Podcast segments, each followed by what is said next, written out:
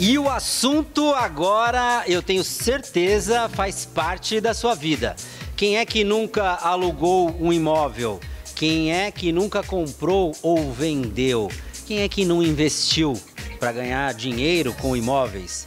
É o assunto do momento e eu preciso de especialistas que entendem disso para que a conversa comece a partir de agora. Eu quero chamar o meu amigo Murilo Muniz e a Ana Paula Figueiredo para falar de um assunto que interessa a você. Vem para cá!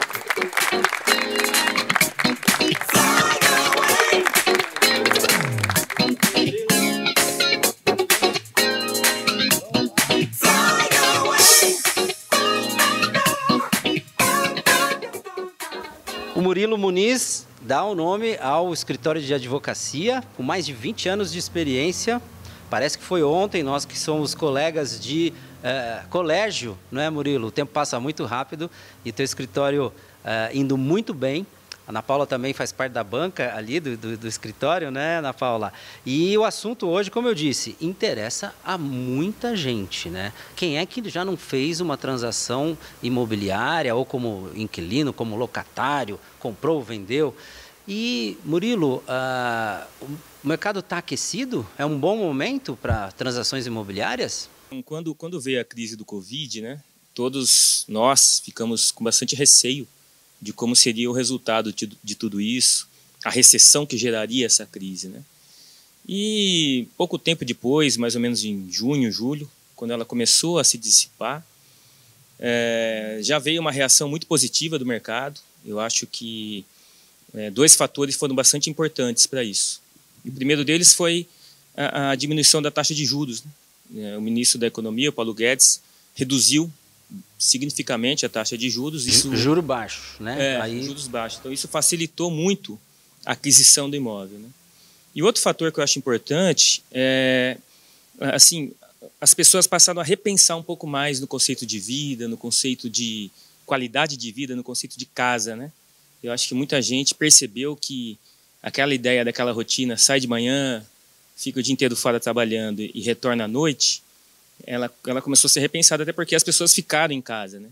Então, acho que esses dois fatores acabaram potencializando para o aumento da demanda no mercado imobiliário. Hoje está bastante aquecido. É, segundo os dados, nós temos um crescimento de mais ou menos 20% se comparado com o mesmo período do ano passado. Né? Então, no momento de crise, é um grande avanço aí. Né? É, aí a gente percebe que nesse momento, não é, Ana Paula, onde o mercado está é, em, em movimentação, né?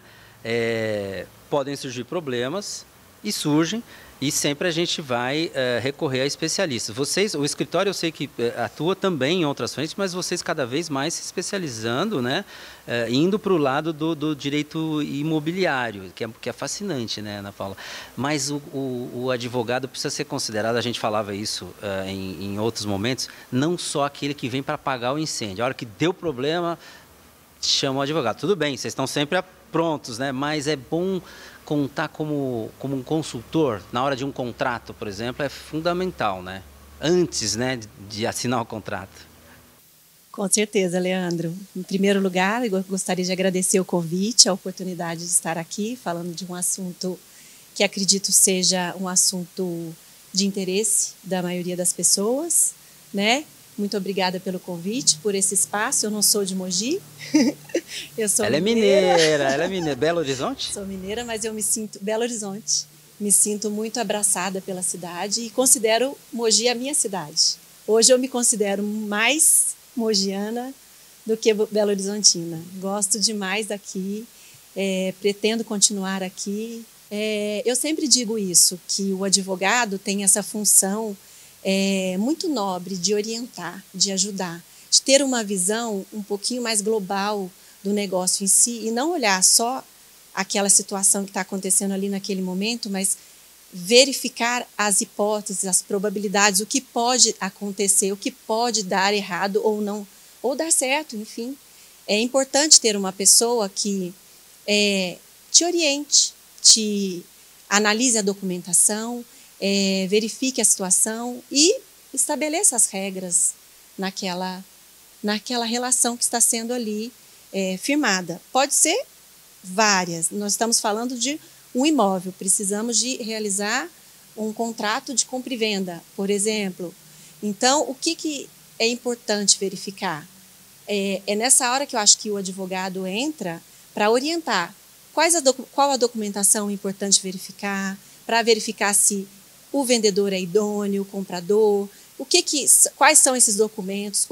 O, corretor ele ajuda muito, né? O corretor tem uma, uma noção muito boa mas, Mas às vezes, talvez na pressa de fazer o negócio acontecer ou na ânsia de, de fechar o negócio, pode se esquecer alguns detalhes. Então, o corretor é bom quando o corretor está trabalhando junto, né, lado a lado, por exemplo, com a orientação de um escritório. É, aí é fantástico, né, Murilo? Porque tem, tem o corretor, tem as duas partes e também tem um, um escritório. Vamos fazer uma dinâmica aqui.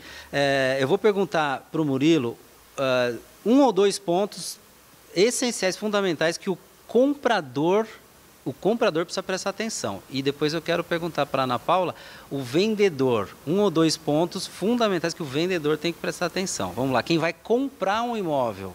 Murilo? É, quem vai comprar um imóvel tem que ficar atento, primeiramente, à matrícula do imóvel, né? verificar se aquele imóvel realmente está registrado em nome da pessoa que está vendendo. Né? Às vezes não está depende de alguma regularização, depende de algum registro anterior. Então, isso é muito importante. O segundo ponto, que é extremamente importante também, é verificar a saúde financeira de quem está vendendo.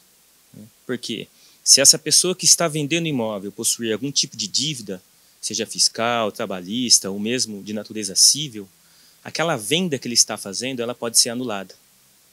Então, então como diz, pode, pode melar o negócio. Pode melar o negócio. Né? Então, você pagou por aquilo, e mesmo estando o imóvel registrado em seu nome, tá, é possível que dentro de um cenário de dois, três anos, sobrevenha uma ordem judicial de anulação daquela venda. Tá? Você vai, logicamente, poder se voltar contra aquela pessoa que vendeu para você, mas muitas vezes a pessoa já não tem condições de responder por, essa, por esse prejuízo que você vai sofrer. Então, é muito importante que se faça essa, essa análise, essa, essa pesquisa em nome da pessoa que está vendendo o imóvel para você. Você teve um caso na tua, na tua família? Eu tenho um caso recente. É, é, é a tua irmã, a isso? Minha irmã querendo comprar um imóvel e se deparou, foi diligente, pesquisou para saber se havia alguma pendência no nome do devedor e descobriu que havia um processo judicial, cobrança de uma dívida e, e me questionou. E agora? Eu posso comprar esse imóvel? Ele está a, a, certidão não veio negativa, a certidão está positiva, ou seja, existe um processo de execução, ele está sendo cobrado de um determinado valor. E aí a nossa orientação é a seguinte: a pessoa precisa é, se atentar, é, a pessoa que está comprando, se atentar se aquela pessoa que está vendendo tem algum patrimônio além daquele imóvel que está sendo vendido. Se ela tem liquidez, se ela tem condições de arcar com aquela dívida. Né? É. Então, que é complementando que o Murilo... Ela toma algumas precauções, como, por exemplo, é, verificar se o vendedor tem mais algum imóvel. E se, e se tem, se ele pode apresentar a matrícula do outro imóvel. É. Agora, vamos lá, você é uma vendedora, né? E aí é, é só ver se a outra parte tem dinheiro para pagar e está tudo resolvido. É mais fácil para quem está vendendo? Na verdade, Leandro, quando a pessoa está vendendo, né? Desculpa, Ana Paula. Imagina, até pode falar, um pouco. Porque recentemente aconteceu um caso parecido e eu acho que é importante as pessoas terem em mente. Quando existe uma compra e venda simples, à vista, não tem grandes problemas. Você faz o agendamento de uma escritura, faz a transferência e eu, entrou o dinheiro, assinou, está tudo resolvido.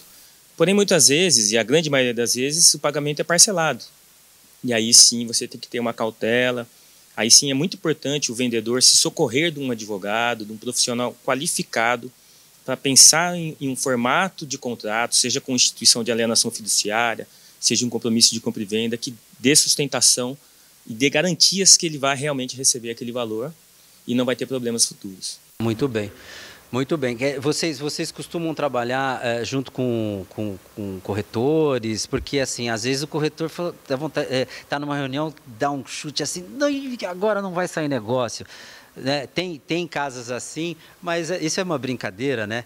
Mas eu fico imaginando, né? Quando o corretor trabalha em conjunto, sai negócio, né? Porque, é, mas vocês alertam, né? É, na verdade. Tanto o vendedor, o comprador nosso, ou o corretor? É, o nosso perfil né, do escritório é, é, é ter o seguinte entendimento: existe uma pessoa que quer comprar, existe a outra que quer vender. Nós não podemos dificultar isso. Nós temos que viabilizar aquela compra. Dentro então, da lei. Dentro do... Então, a, a, participação do advogado, ao contrário de que muitos né, pensam, não é para impedir a venda. É sim fazer com que ela se realize de uma maneira sólida, de uma maneira concreta, para evitar qualquer prejuízo, qualquer desentendimento no futuro. Ah, muito bem, muito bem. É, é eu, eu, tenho até alguns termos aqui que eu, eu, eu fiquei de perguntar para vocês. Por exemplo, uma, uma diligência prévia. Vamos lá, você já viu esse termo aí, gente? Diligência prévia. O advogado vai, vai fazer essa diligência junto com o cliente, é isso? Ou não? É, na verdade, assim, isso daí já é feito pelo, pelo corretor, na grande parte, né, que são essas certidões que são, puxa, são extraídas de protestos, cartórios, Receita Federal.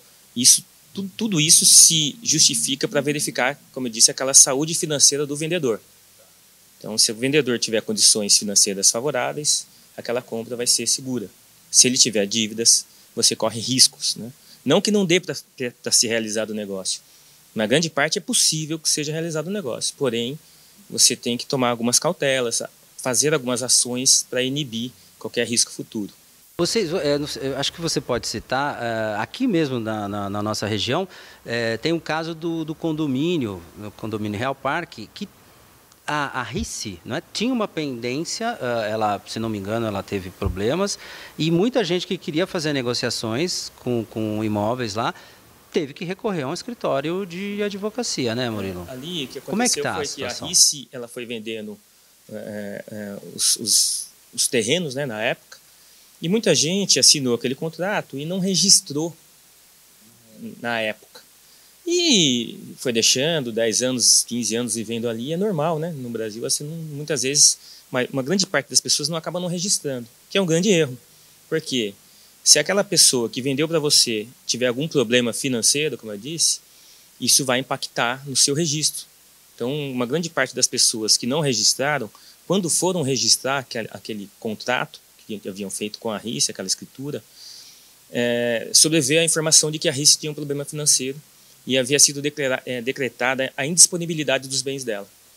Então, tiveram problemas, tiveram que acionar o judiciário para suprir isso, é possível, foi possível, mas. Vocês tiveram vários de casos cabeça, de sucesso sim. lá, né? Que deu tudo Tivemos. certo, né? Certo, então. É, deu certo, mas nós não recomendamos essa demora no registro.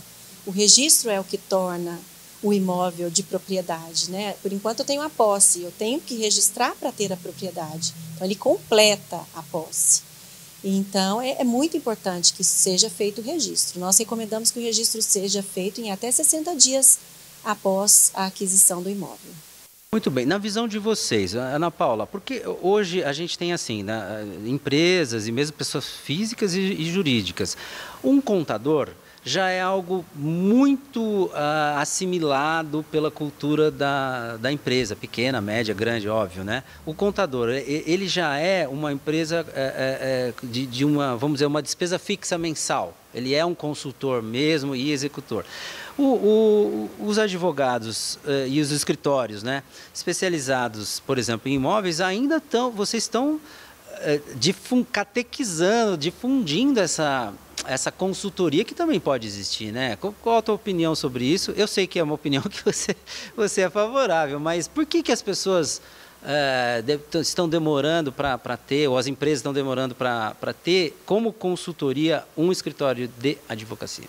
Eu acredito que as pessoas é, têm o pensamento de que é caro ter uma opinião jurídica, que não há necessidade, que o, o, o, contador ele tem esse conhecimento também, que ele vai suprir num exi, por exemplo, o contador sabe muito do direito do trabalho, te orienta muito as questões fiscais.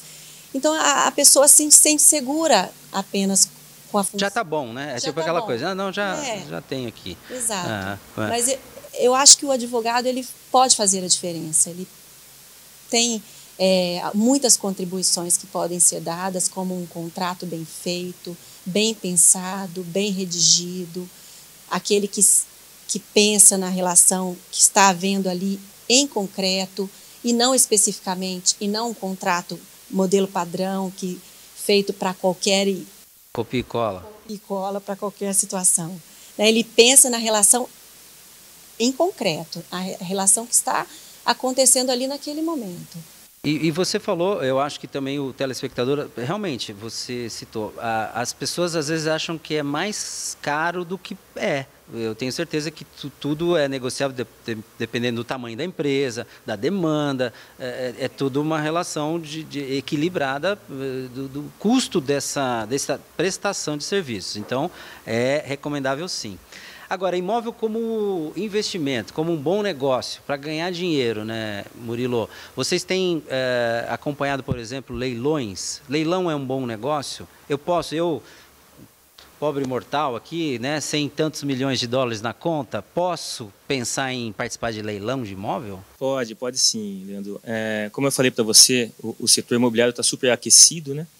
Porque a pessoa que possuía investimento numa numa aplicação, Renda hoje ela está rendendo muito pouco, né? Está é. rendendo muito pouco. Então, é, a maioria das pessoas acabaram migrando para o setor imobiliário. E imóvel é uma moeda forte, né? Até atingir, ainda que, que sobrevenha uma crise, até atingir o, o setor imobiliário, todos os demais setores devem estar muito aquém do, do, do que aquele, aquele que o setor imobiliário vai estar expondo, né?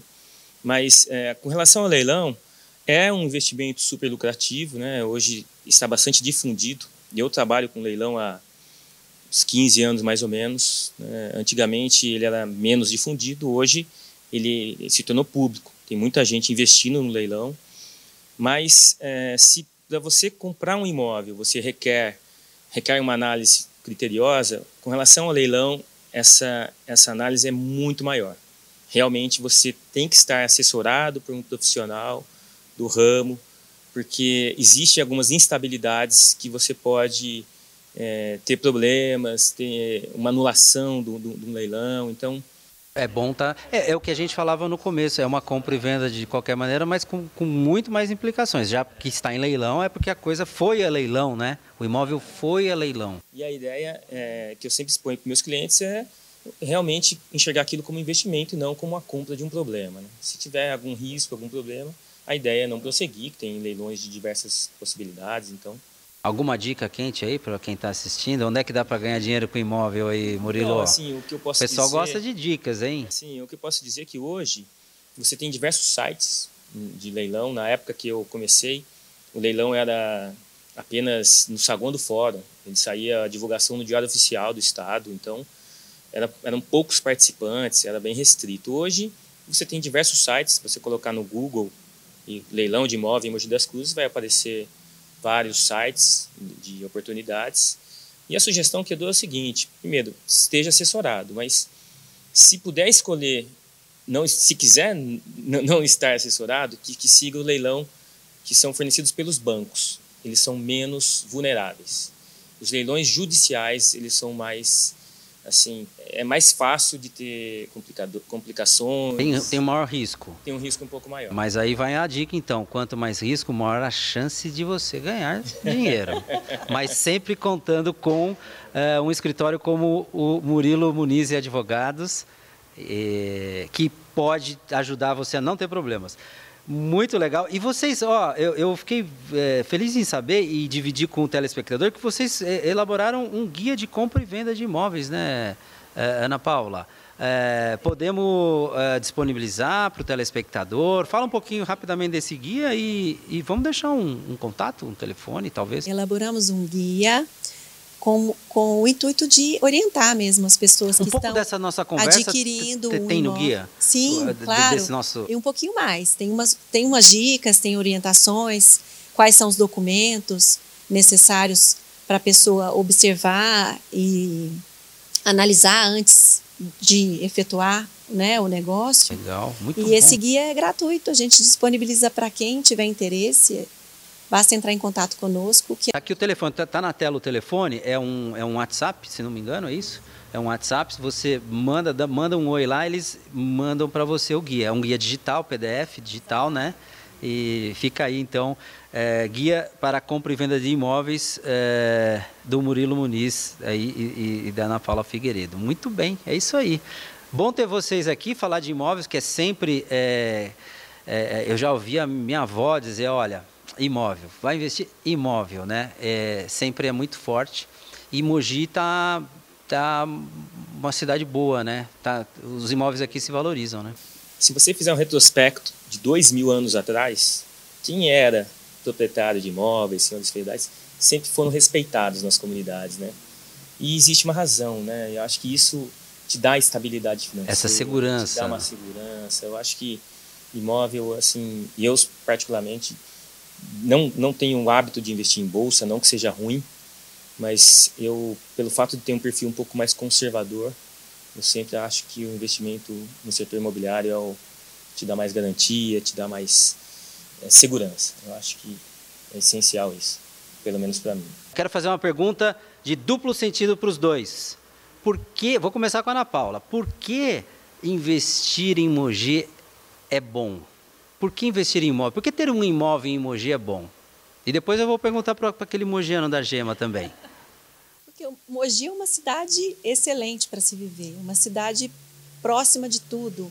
Eu estou próxima da praia, eu estou próxima a São Paulo, eu tenho aqui excelentes é, opções de lazer. Eu acho que é uma cidade tranquila, não tem a, a violência que se tem em São Paulo, não tem o trânsito de São Paulo. Eu saí de São Paulo, vim, vim para Mogi. E eu acho que. Não volta mais para São Paulo. Em Mogi.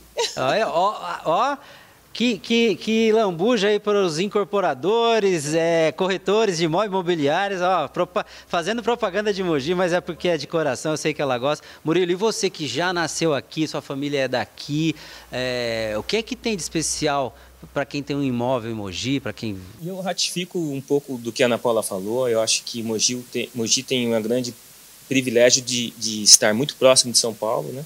Então você precisa de algo específico, um médico especializado, um hospital mais bem preparado, você tem São Paulo muito próximo. E próximo do litoral, da praia, que é um lazer para todos nós, né? E é uma cidade ainda que você mantém aquele, aquela tradição do interior. Apesar de ser uma cidade já grande, você vê, nós nos conhecemos há quanto tempo, então, uma grande parte é, das pessoas que vivem em Mogi se conhecem. Isso acolhe, né, quem chega, né, também, né, né Ana Paula? Isso é essencial. Muito. Então, eu gosto muito daqui, nem penso nem em sair. Eu acho que nós temos o grande privilégio de conhecer as pessoas, de podermos nos relacionar. Eu acho que isso é essencial. Muito bem. Ó, você sabe que a gente termina esse bate-papo sempre com música. O Ronaldo tem ali na mão as opções você vai trazer aqui para gente, Ronaldo? Ou já tá, tá no ponto? Então sobe som para a gente é, encerrar esse gostoso bate-papo sobre direito imobiliário com Ana Paula Figueiredo e Murilo Muniz. Sejam sempre bem-vindos, hein? Muito obrigada, Leandro.